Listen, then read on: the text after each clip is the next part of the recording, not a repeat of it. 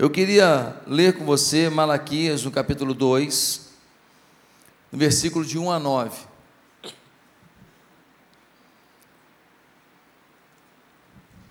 Malaquias 2 diz assim: a repreensão aos sacerdotes. Está jogando na tela aí o texto? Está aí na tela? Tá, né? Diz assim: E agora esta advertência para vocês, ó sacerdotes. Se vocês não derem ouvidos e não se dispuserem a honrar o meu nome, diz o Senhor dos Exércitos, lançarei maldição sobre vocês e até amaldiçoarei as suas bênçãos. Aliás, já as amaldiçoei, porque vocês não me honram de coração. Por causa de vocês eu destruirei a sua descendência e esfregarei na cara de vocês os excrementos dos animais oferecidos em sacrifício em suas festas, e lançarei vocês fora com os excrementos. Então vocês saberão que fui eu que lhes fiz essa advertência, para que a minha aliança com Levi fosse mantida, diz o Senhor dos Exércitos. A minha aliança com ele foi uma aliança de vida e de paz, que na verdade lhe dei para que me temesse. Ele me temeu e tremeu diante do meu nome. A verdadeira lei estava em sua boca, e nenhuma falsidade achou-se em seus lábios. Ele andou comigo em paz e retidão, e desviou muitos do pecado porque os lábios do sacerdote devem guardar o conhecimento e da sua boca todos esperam a instrução na lei, porque ele é o mensageiro do Senhor dos exércitos. Mas vocês se desviaram do caminho e pelo seu ensino causaram a queda de muita gente. Vocês quebraram a aliança de Levi, diz o Senhor dos exércitos. Por isso, eu fiz que fossem desprezados e humilhados diante de todo o povo porque vocês não seguem os meus caminhos, mas são parciais quando ensinam a lei. A palavra Malaquias significa mensageiro, meu mensageiro.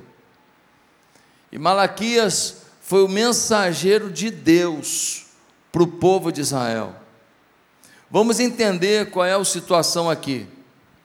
O povo estava no cativeiro babilônico, sofrendo. Eles pedem a Deus que Deus os tire do cativeiro, e Deus os tira de lá. Eles chegam na Palestina felizes da vida, apaixonados por Deus, fervorosos em Deus. Uma nova etapa de vida começou. Só que o tempo passa e o coração arrefeceu aquela paixão diminuiu, aquele fervor dissipou-se. O povo agora vive uma vida mecânica com Deus, uma vida sem empolgação, uma vida de rotina. Tinha acontecido um grande avivamento no meio do povo através de Neemias e Esdras. Se você ler lá no capítulo 10 de Neemias, você vai ter esse detalhamento. Mas agora o avivamento foi embora. O povo vai à igreja por ir, por uma tradição, porque tem medo de uma maldição, mas não porque acredita que ir à igreja, à casa de Deus, é uma bênção. A paixão deles por Deus foi embora. Algumas pessoas dizem: não, mas esse texto aqui que você leu é um texto para os sacerdotes.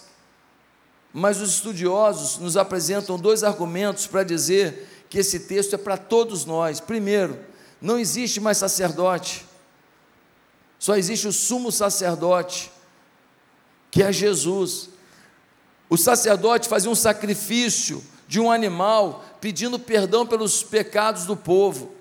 Isso acabou, porque o Cordeiro de Deus morreu, o seu sangue foi derramado. E quando Jesus morreu em nosso lugar, naquele momento, o sacerdote perdeu agora o seu, o seu ofício. Cada um de nós é sacerdote de si mesmo. Ou seja, eu agora tenho acesso a Deus, eu peço perdão pelos meus pecados, e se eu tenho arrependimento sincero, eu sou perdoado. Você pode se decepcionar com alguém aqui na igreja, se afastar da igreja, ficar chateado, papapá, tudo bem. A pessoa que te atrapalhou na vida cristã, ela também pode ter uma culpa nisso, vai pagar por isso. Mas deixa eu te falar, quem vai se danar é você. Quem vai se lascar é você, porque você é sacerdote da sua vida. Se a sua vida com Deus é frágil, é limitada, é angustiante, você fica botando culpa em alguém, ou botando a culpa em todo mundo, você fica culpando uma pessoa que já nem está na tua vida, ei, não vai adiantar, porque Jesus pagou o preço, e se Ele está no seu coração, o sacerdote está dentro de você, e Ele faz dentro de você a manifestação do perdão. Pastor, o que você faz então? Eu sou pastor. O que é pastor? Orientador, apacentador, guia, exortador. O meu papel não é fazer com que o perdão chegue até você, é te mostrar o caminho do arrependimento. Você é que busca o perdão. É te mostrar o caminho da fidelidade a Deus, mas você que vai viver a vida de fidelidade ou não. Então os pastores são este este papel empoderador, fortalecedor, motivador para que você viva uma vida plena em Deus, mas você responde por você. Então, queridos, esse texto, quando fala para sacerdote, está falando para cada um de nós. E quando você lê o versículo 1, vai dizer que está falando uma sentença contra não apenas o sacerdote, contra Israel. Ou seja, para todo o povo. Essa carta é uma carta para cada um de nós. E você sabe do pior? O povo não achava que estava mal na fita, não. O povo não achava que estava afastado de Deus, não. Cem anos depois, o povo está achando que está tudo bem, que eles estão na mesma pegada de antigamente, só que Deus está profundamente insatisfeito com eles. Deixa eu te perguntar uma coisa: de 0 a 10, que nota Deus dá para o seu envolvimento com Ele hoje? Segunda pergunta, de 0 a 10, que nota você se dá para o seu envolvimento com Deus hoje? Tem uma coisa nas empresas que se chama avaliação 360 graus. A pessoa vai ser avaliada. Ela avalia as pessoas do lado dela, quem trabalha com ela, ela avalia quem é subordinado a ela, ela avalia quem está superior a ela. Só que o superior dela também avalia ela, o amigo dela também avalia ela, e, e o supervisionado dela também avalia ela. Ou seja, depois a gente junta tudo isso e vamos olhar se o que você pensa de você é o que os outros pensam de você.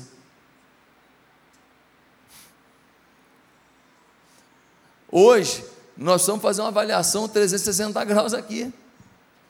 E avaliar o quê? O que Deus está avaliando da gente? Será que é que a gente avalia da gente mesmo?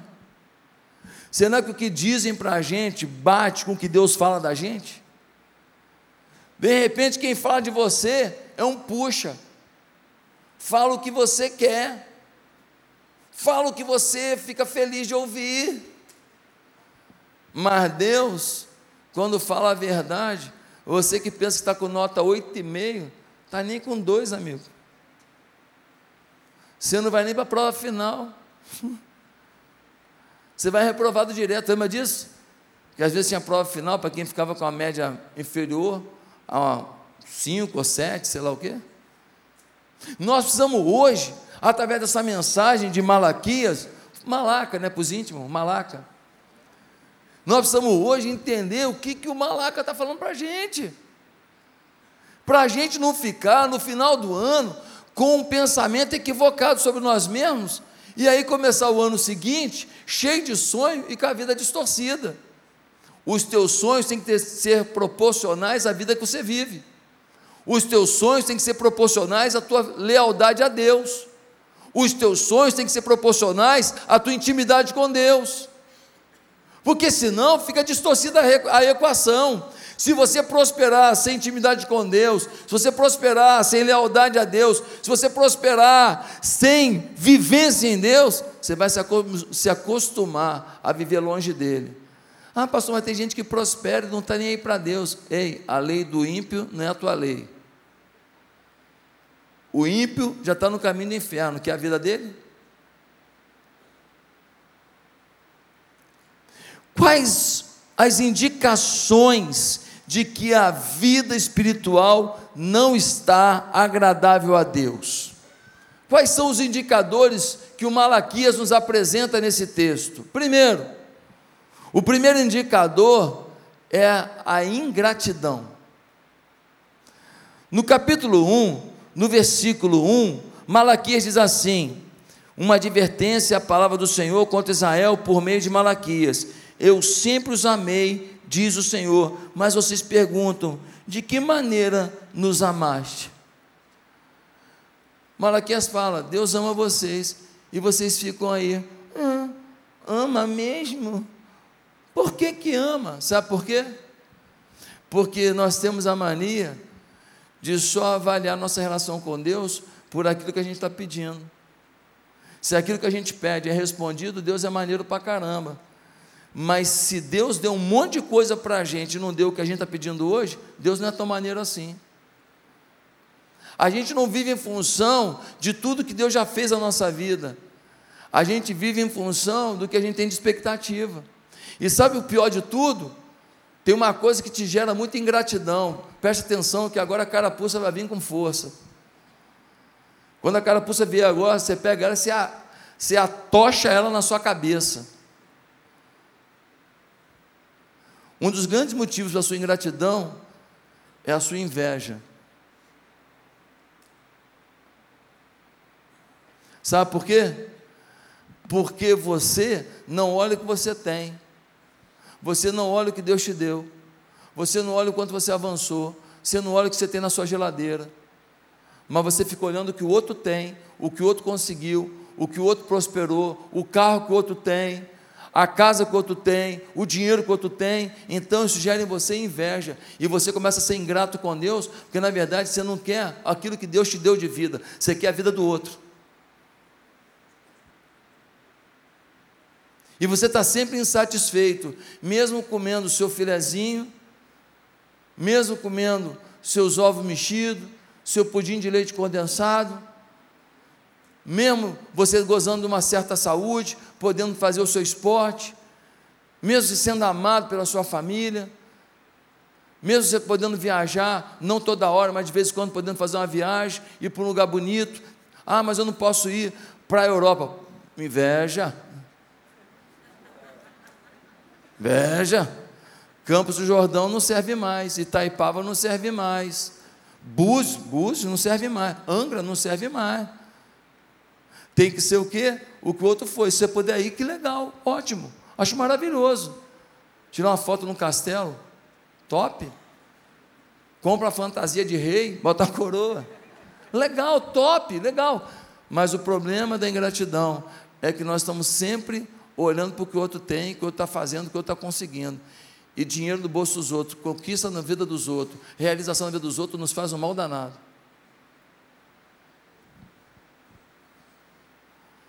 O outro teve competência para fazer. Faz você também, pô. Ah, mas ele teve sorte. É, sempre o sucesso dos outros é sorte.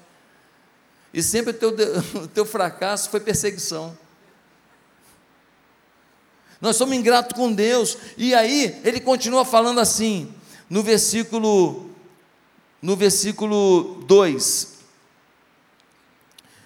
Não era Esaú irmão de Jacó? Declara o Senhor Todavia eu amei Jacó, mas rejeitei Esaú, transformei suas montanhas em terra devastada, e as terras de sua herança em morada de chacais do deserto.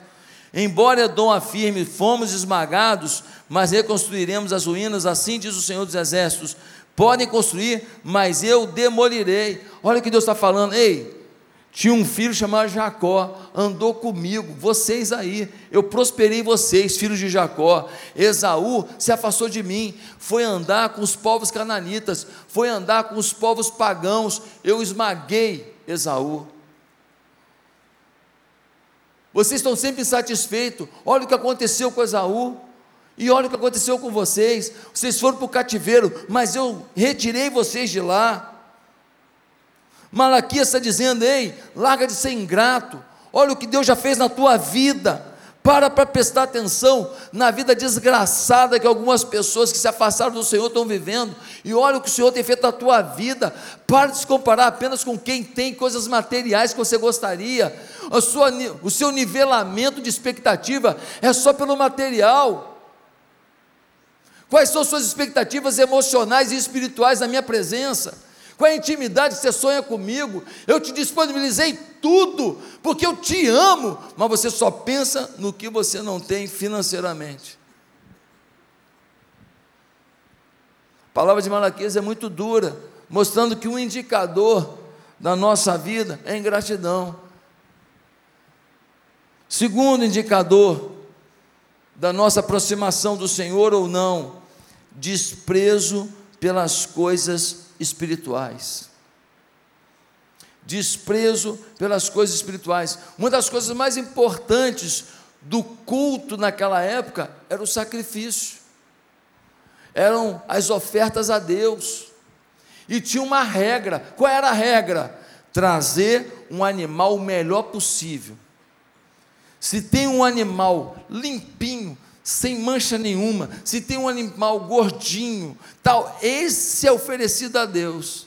Ah, tem um meio esquisitinho, tem, esse você pode ficar. O melhor deveria ser oferecido a Deus, mas olha o capítulo 1, versículo 6, diz assim: O filho honra seu pai, e o servo o seu senhor. Se eu sou pai, onde está a honra que me é devida? Se eu sou o Senhor, onde está o temor que me devem? Pergunto, Senhor dos exércitos, a vocês, sacerdotes: são vocês que desprezam o meu nome? Mas vocês perguntam: de que maneira temos desprezado o teu nome, trazendo comida impura ao meu altar? E mesmo assim ainda perguntam: de que maneira te desonramos? Ao dizerem que a mesa do Senhor é desprezível. Na hora de trazerem animais cegos para sacrificar, vocês não veem mal algum. Na hora de trazerem animais aleijados e doentes, como oferta, também não veem mal algum. Tentem oferecê-los de presente ao governador. Será que ele se agradará de vocês? Será que os atenderá? Pergunta o Senhor dos Exércitos, e agora, sacerdotes, tentem apaziguar Deus, para que tenha compaixão de nós. Será que com esse tipo de oferta ele os atenderá? Pergunta o Senhor dos Exércitos. Ah, se um de vocês fechasse as portas do templo, assim ao menos não acenderiam o fogo do meu altar inutilmente. Não tenho prazer em vocês diz o Senhor dos Exércitos, e não aceitarei as suas ofertas. Olha o que Deus fala. Deus fala assim: aqui, vocês pegam os animais melhores e fica para vocês, para o churrasquinho de vocês, né? E na hora do sacrifício lá no templo, vocês botam o animal doente, está gemendo de dor lá o animal, o animal que nasceu com defeito, o animal que está com algum problema, vocês botam lá para mim, ei, vocês profanaram, vocês não têm mais o menor temor, vocês não têm menor respeito, vocês não sabem reconhecer quem eu sou, vocês não conseguem perceber a minha pureza, a minha santidade, a minha grandeza, a minha justiça. Vocês me tratam como se eu fosse mais um, o melhor para vocês, vocês são egocêntricos. E é interessante que no versículo 6, o povo pergunta: em que desprezamos nós o teu nome? Versículo 7: em que te havemos profanado? Eles nem sabem onde está a impureza da vida deles. Queria te fazer uma pergunta: onde está a impureza da tua vida? Queria te fazer uma pergunta: onde está o pecado da tua vida?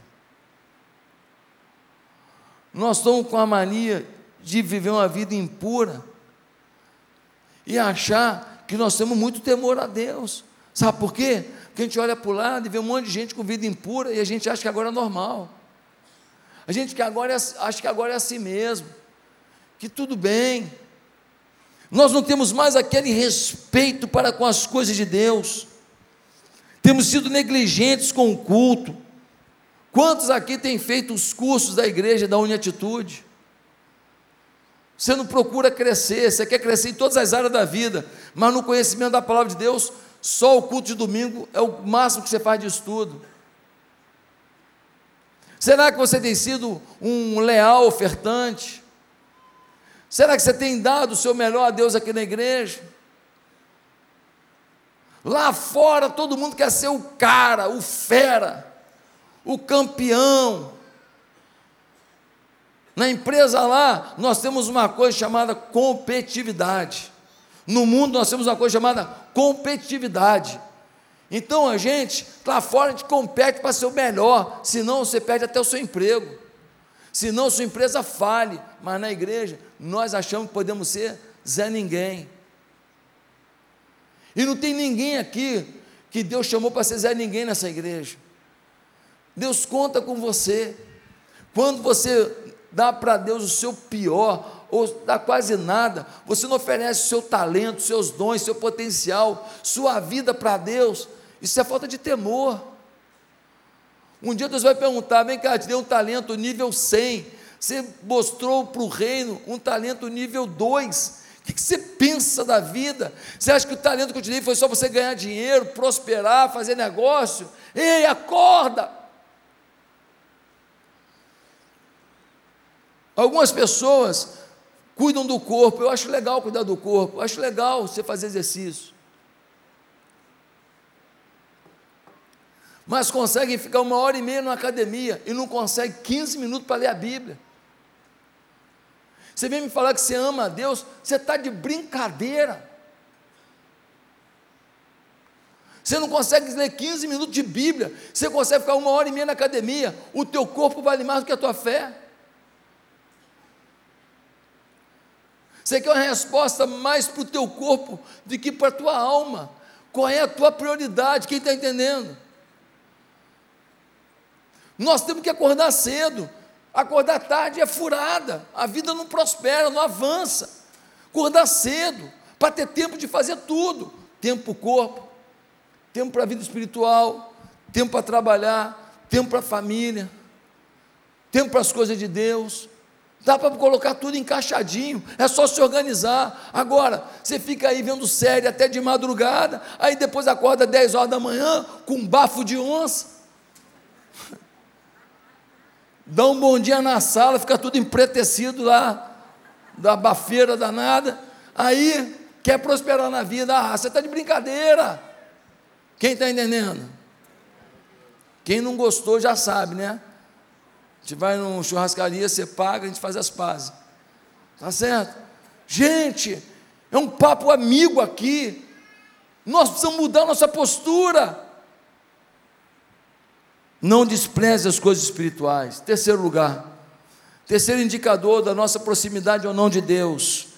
Aplicação parcial das Escrituras à vida aplicação parcial. No capítulo 2, versículo 8, nós lemos assim: Mas vocês se desviaram do caminho, e pelo seu ensino causaram a queda de muita gente. Vocês quebraram a aliança de Levi, diz o Senhor dos Exércitos. Por isso eu fiz que fossem desprezados e humilhados diante de todo o povo, porque vocês, olha isso, não seguem os meus caminhos, mas são parciais quando ensinam a lei. Vocês são parciais quando ensinam a lei. O que acontece hoje? Hoje, cada um tem a Bíblia que quer. Isso aqui é a palavra de Deus. Isso aqui, palavra de Deus. Isso aqui, palavra de Deus. Isso aqui, palavra de Deus. Isso, ah, isso aqui é meu pecado. Não, isso aqui o, o tempo mudou. Ah, isso aqui, ah, eu não dou conta disso aqui não. Ah, isso aqui, as coisas mudaram. Não, não, isso aqui é, é para época só. Ah, isso aqui é impossível. Então a gente começa a ver pessoas que acham que na vida sexual não dá para ter um namoro sem sexo. Acho que não dá, porque os tempos mudaram. Então não tem jeito, pastor. Mão aqui, mão ali, daqui a pouco sexo. É, não tem jeito, pastor. Então a Bíblia, nessa parte, fica, ela está ultrapassada. É isso que estão dizendo. E Deus está falando aqui: você quer a Bíblia ou não quer? Nós estamos hoje vivendo um tempo de gente que faz negócio escuso, que mente para vender, sabe? Vai vender um, um carro, volta o, o, marcador, vai vender um apartamento, leva de noite, porque se levar de tarde a pessoa não aguenta, é um forno do sol da tarde. Aí a pessoa pergunta, mas não bate sol da tarde? Bate, mas nem oh, tranquilo. O cara compra apartamento, é uma assadeira de frango. Gente que se acostumou a mentir para fazer negócio. Acha normal. É o tempo inteiro mentindo, mentindo, mentindo, mentindo, mentindo. Gente que faz negócio com o governo o tempo inteiro e se submete a certas coisas erradas. Ah, pastor, se não fizer isso, não tem jeito, cara. Você está comprando político, você, tá, você não pode fazer isso, cara. Isso vai dar ruim. Uma hora, quando pegar o político sai fora, é você que fica preso, miserável. Cuidado. Mas nós estamos negociando. Nós acreditamos numa sexualidade de homem e mulher bíblico. Nós acreditamos na Bíblia Sagrada. Nós acreditamos na Bíblia Sagrada. Eu estou vendo aí umas pessoas, é, mas é, a gente tem que entender que, não, a gente tem que respeitar todo mundo, cada um vive a vida que quiser. A gente tem que respeitar todo mundo, mas nós acreditamos nos princípios da Bíblia. E nós acreditamos que ninguém vai ser feliz se não viver os princípios da Bíblia na sua sexualidade. É a Bíblia, é a palavra de Deus, ela é imutável. Eu estou vendo alguns, algumas, alguns jovens levando namorada, namorado para fazer sexo na própria casa, os pais na sala e o couro comendo no quarto. A casa agora virou motel. A casa agora, não, eu prefiro aqui que está muito violento aí fora. Não, violento o que você está fazendo, legalizando o pecado dentro da sua casa. Ah, pastor, mas eu vou fazer o quê? Não posso proibir, não pode proibir. Se o filho quiser viver uma vida errada, quiser ir para o quinto dos infernos, ou sexto dos infernos, ou sétimo dos infernos, décimo dos infernos, o problema é dele. Mas você tem que ser referência de saúde espiritual. Cada um vai dar conta de si mesmo a Deus. Se tem gente que quer ir para o inferno, vai ter que ir. Agora você tem que ser o caminho para o céu. Porque quando o filho está todo errado, se você vive a vida certa, ainda há esperança, porque ele olha para você e fala: Meu pai conseguiu, minha mãe conseguiu, eu posso conseguir. Quem está entendendo? Nós não podemos aplicar a Bíblia parcialmente. O quarto indicador da nossa vida com Deus é a negligência quanto à família. No capítulo 2, versículo 10 diz assim: não temos todos o mesmo Pai, não somos todos criados pelo mesmo Deus. Por que será então que quebramos a aliança dos nossos antepassados, sendo infiéis uns com os outros? Judá tem sido infiel, uma coisa repugnante foi cometida em Israel e em Jerusalém. Judá desonrou o santuário do Senhor, que o Senhor ama. Homens casaram-se com mulheres que adoram deuses estrangeiros. Tinha uma lei de Deus: meu povo não casa, não casa com um povo idólatra. Meu povo não casa com quem vive no pecado. Você que está aqui, quer casar com uma pessoa que não é crente, não é convertido? Você quer pagar para ver? Não, mas eu conheço uma pessoa que se converteu depois. Você quer pagar para ver? Criar os filhos da gente hoje é um desafio. Agora, se um dos dois não tem a vida em Deus como prioridade, vai ficar muito difícil. Ah, pastor, mas eu já casei. Você já casou? Você está casou. Agora você tem que cuidar do seu casamento. Eu estou falando para quem vai casar. Você precisa saber que quando a gente faz uma aliança de casamento com alguém, nós estamos aliançando também os nossos sonhos. E um dos sonhos que todos devemos ter é ter uma família totalmente dependente e com temor a Deus. A única coisa que você não pode abrir mão é que seus filhos amem a Deus. É o que eu peço todos os dias: que meus filhos amem a Deus. Porque dinheiro a gente arruma um jeito de ganhar, trabalho a gente arruma, amizade a gente faz, tudo a gente dá jeito. Agora, se não tiver amor a Deus, a gente não vai vencer. A vitória do ímpio é temporária.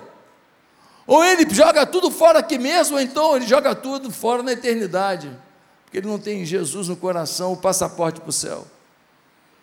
Meus irmãos, eles formaram famílias equivocadas. E sabe qual foi a consequência disso? Divórcios. Você fez uma família equivocada, um erro. O segundo erro é porque você fez equivocada, você agora não lutar para que ela se conserte. E fazer do divórcio a única saída. Pastor, eu não aguento mais meu casamento, eu vou me divorciar. A minha pergunta é: você fez tudo o que é possível em Deus? O marido chega em casa, chega em casa como? Chega em casa cheio de cervejada. A, a mulher faz o quê? Tranca a porta do quarto para ele dormir lá fora. E de manhã, fala para ele: fala cachaça. Eu pergunto: resolve? Mas se quando ele chega fedorento, ela fala: Ô oh, amor, está com cheiro ruim, toma um banho lá, vou fazer um café para você. Faz o café, deixa lá e vai dormir. Você acha que deixou um recado? Sim ou não? Qual é a sabedoria que nós temos? Qual é a sabedoria que nós temos? É a sabedoria de Deus ou é a sabedoria do nosso entendimento precário? Você precisa saber, você precisa entender isso. Você precisa compreender que negligência contra a família é um pecado que te afasta de Deus. Ah, pastor, eu trabalho muito para dar tudo bom do melhor à minha família. Ah, você trabalha muito para dar tudo bom e do melhor para sua família. Então, tudo do bom e do melhor para sua família é o dinheiro que você traz. E o tudo bom do melhor para sua família é você.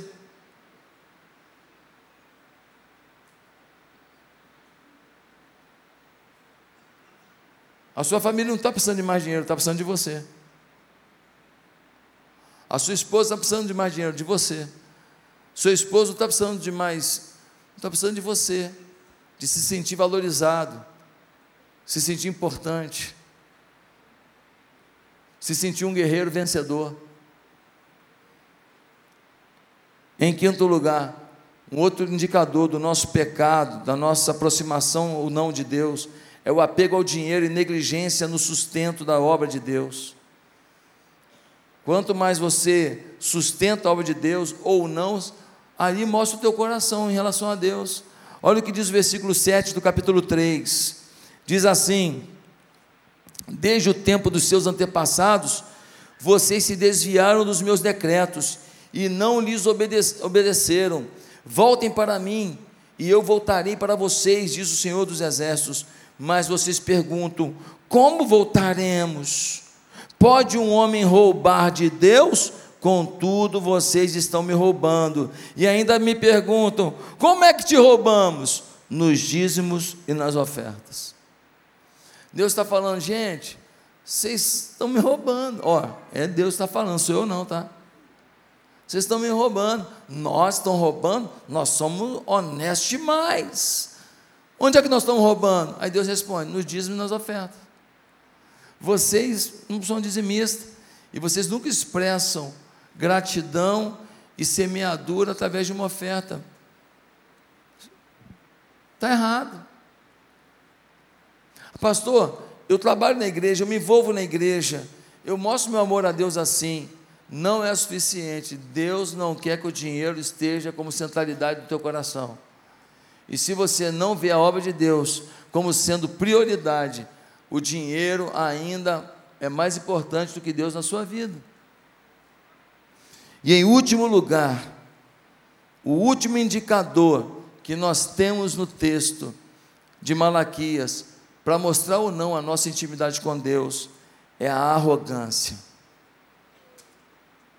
No versículo 13, nós vemos assim: Vocês têm dito palavras duras contra mim, diz o Senhor. Ainda assim perguntam: O que temos falado contra ti?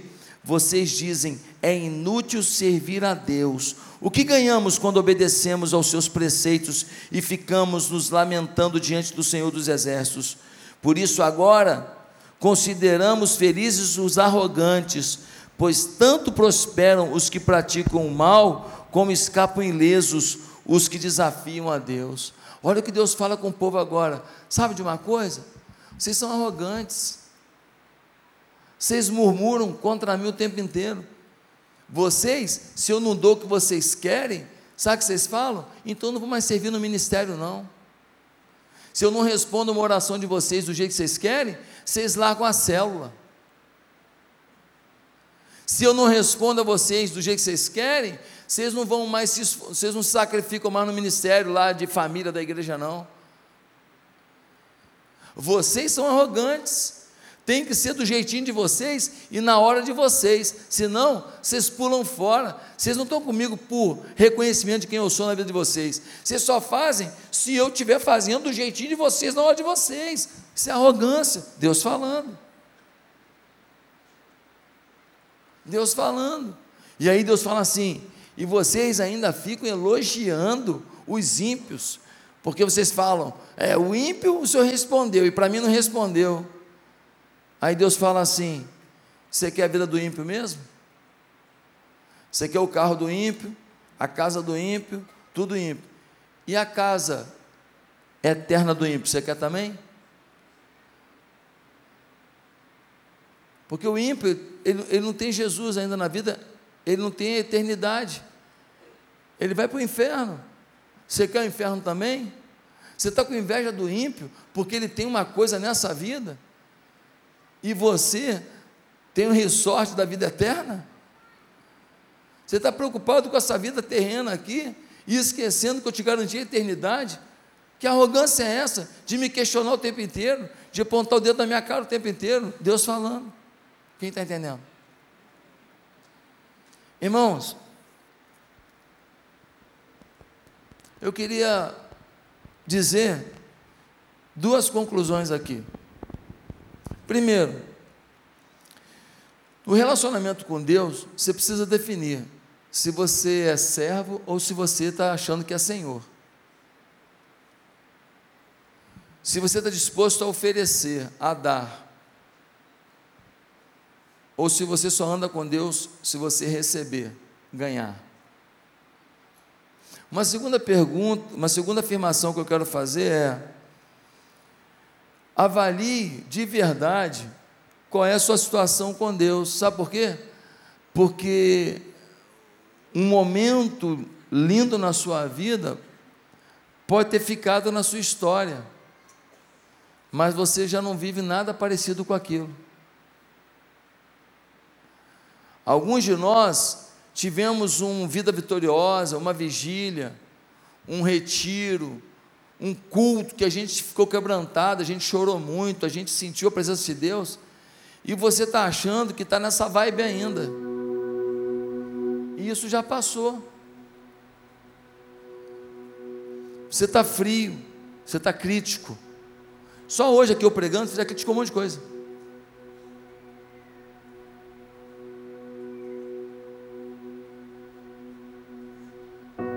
Você está aqui e não está. Você está aqui doido para o culto acabar, porque sua cabeça já tem outra coisa. Você não está nem aí para Deus. Se Jesus voltar hoje, eu não sei, não sei como é que vai ser.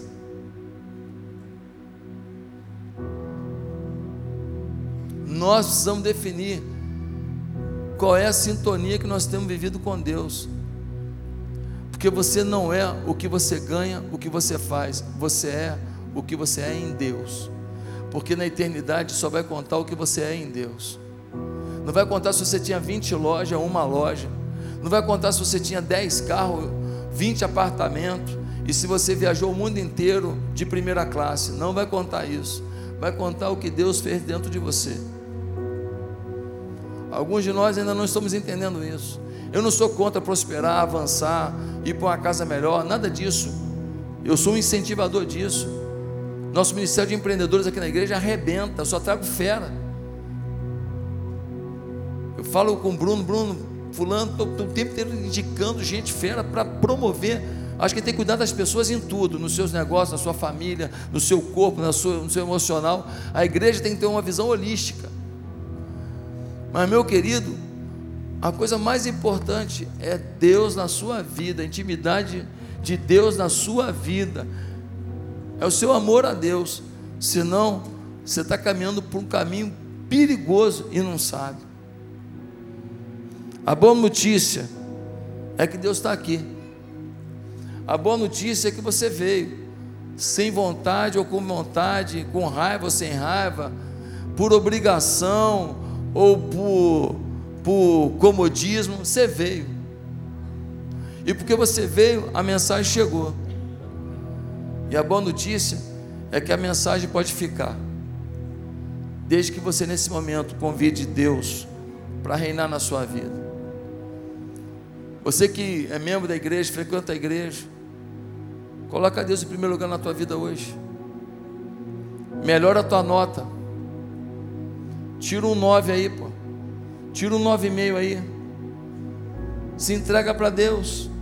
Serve, serve na igreja, serve em alguma área da igreja. O que você faz hoje pelo reino? Quantas pessoas vão se batizar esse ano por conta da tua vida? Quantos? Ninguém. Mas talvez você esteja aqui e você diga, pastor, eu queria ter essa vida com Deus. E eu digo para você: o primeiro passo é você entregar sua vida a Jesus.